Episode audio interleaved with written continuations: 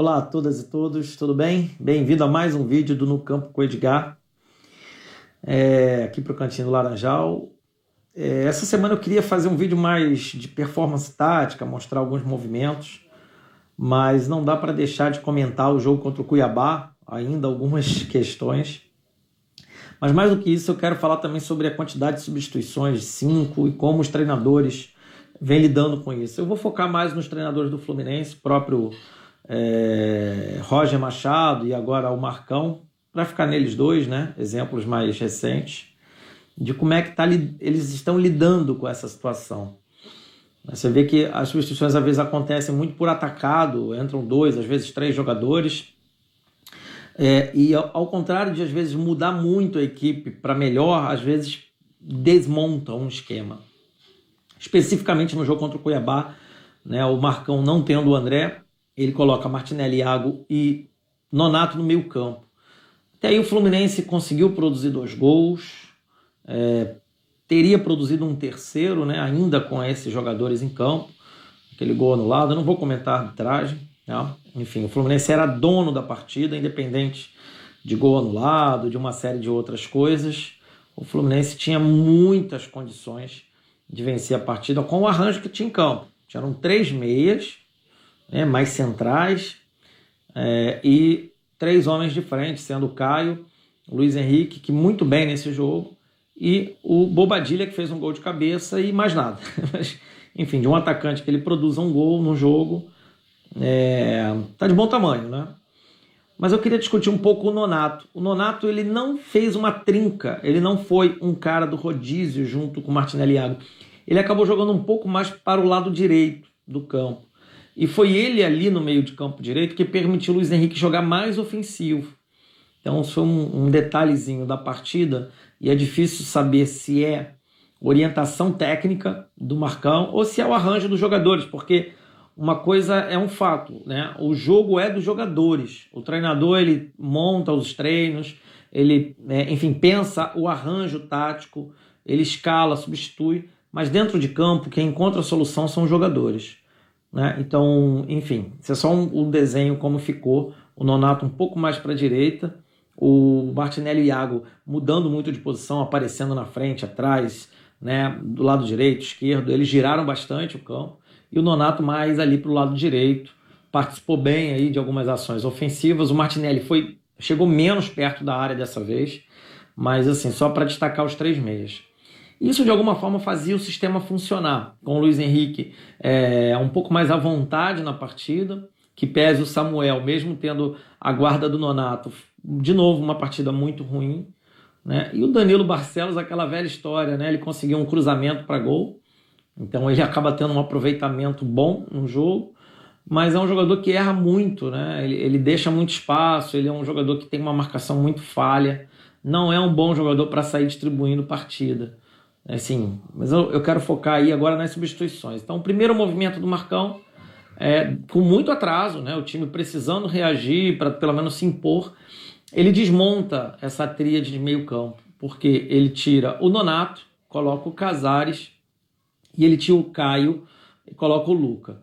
É, o Caio ele ainda se movimenta mais, está voltando de lesão, e o Luca estava voltando também de lesão, ele entra muito fora de sintonia, é apenas um jogador que briga, que corre, mas ele não te dá determinações táticas. E o Casares é um jogador muito displicente, como todo mundo pode ver, muito acima do peso, um jogador que tem preguiça de jogar futebol, tomou decisões erradas e é aquele jogador que fica no meio, mas ele não participa é, de todas as etapas do meio, defesa, ataque, puxar, é, apoiar. Ele é um jogador que fica ali em posições mais avançadas, tenta receber a bola para dar um passe final. É, esse jogo ele nem tentou finalizar, foi muito displicente quando tentou. Então, assim, o Marcão desmontou. E depois ele tentou reagir a isso, colocando o John Kennedy, né? Já mais para frente da partida, é, para movimentar um pouco mais pela frente. E, e, e, só que assim, tira também o Luiz Henrique. E, e, tentou de alguma forma, né? Eu vou dizer aqui, tentou de alguma forma recuperar mas assim, aqueles três homens de meio, que era o Nonato, o, o, o Martinelli e Iago, ele não consegue remontar, que é o que o melhor do Fluminense vem oferecendo nos últimos jogos.